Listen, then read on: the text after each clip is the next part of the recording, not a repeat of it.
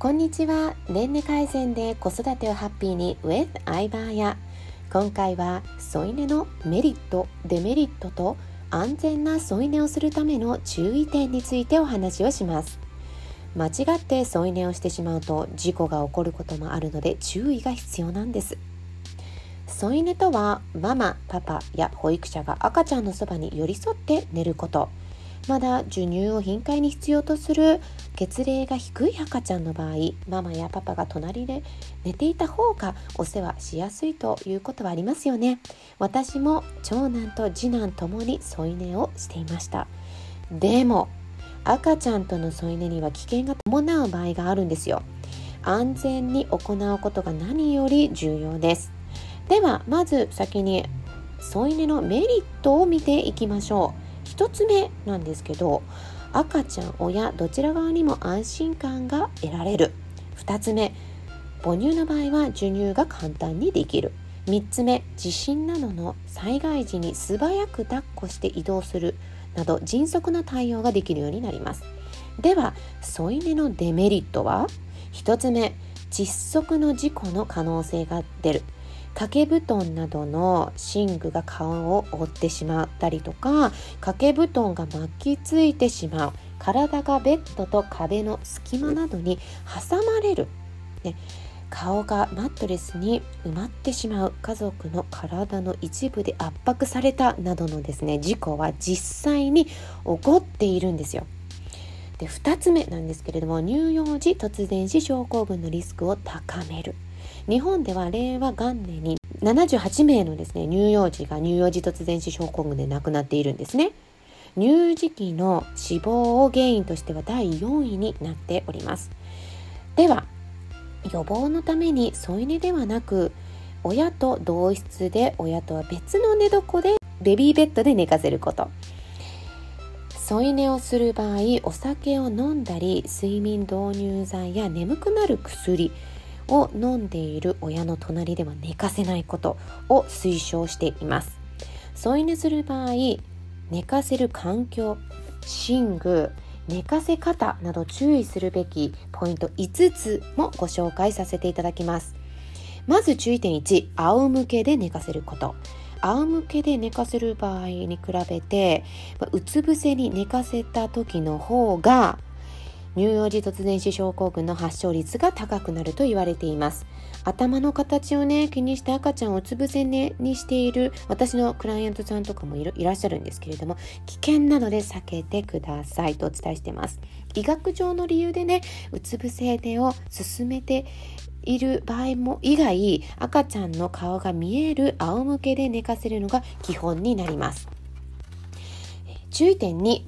寝床から転落挟まれる事故には注意してください。赤ちゃんにとってはベビーベッドが一番安全な寝床と言われているんですね。住宅事情などで大人と同じベッドで赤ちゃんを寝かせ添い寝をする場合ベッド周りの睡眠環境をしっかり確認してください。ベッドから落ちてしまったりベッドと壁の間に挟まれて死亡してしまったという事故は実はあります。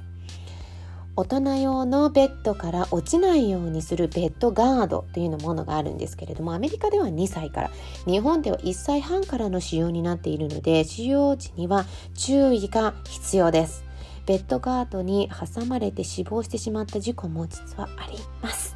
赤ちゃんと大人と同じベッドで寝る場合隙間がないようにそして全ての側面から転落しないような対策が必要になります。ね落ちるかもと思ってね恐れがある場合親もね心配したまま寝るのでお子さんがちょっと動いただけでビクッと起きてしまって安眠ができなくなってしまうんですよ。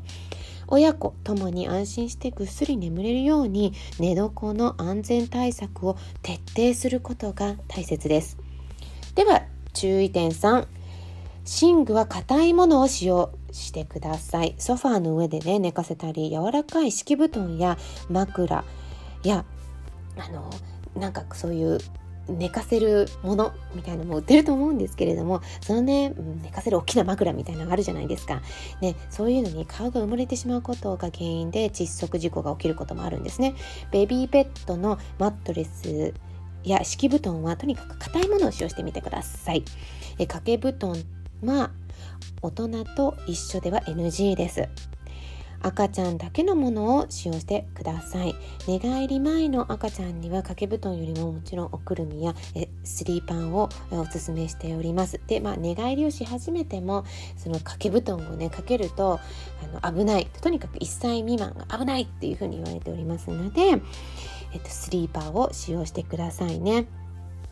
えっと、注意点4親の掛け布団がかからないようにする。赤ちゃんの近くに親のね毛布や枕。置くのは NG です。寝ている間にいつの間にか赤ちゃんの顔にね毛布がかかっていて窒息しそうになったという実例もあるんですよ。また赤ちゃんが寝るベッドや布団の周りにぬいぐるみを置くことも危険です。あのもちろんぬいぐるみもそうですけれども掛け布団ブランケットやあと枕も NG です。赤ちゃんが親にべったりくっついて寝ると体にね熱がこもって乳児突然死症候群のリスクが高まりますので布団のかけすぎ赤ちゃんの着させすぎには注意をしてください。では注意点5最後になります。タバコ飲酒、睡眠導入剤には注意が必要です。タバコは乳幼児突然死症候群発症の大きな危険因子と言われているですね。タバコを吸う親の隣や睡眠、え導入剤だけではなく眠くなる成分が入った薬や花粉症の薬そしてお酒を飲んでいる親の隣では赤ちゃんを眠らせるのは危険。なので絶対に避けてください。アメリカの小児科学会や日本の消費庁消費者庁は安全な寝床はベビーベッドと伝えておりますので、まあ、一瞬の出来事でお子さんの命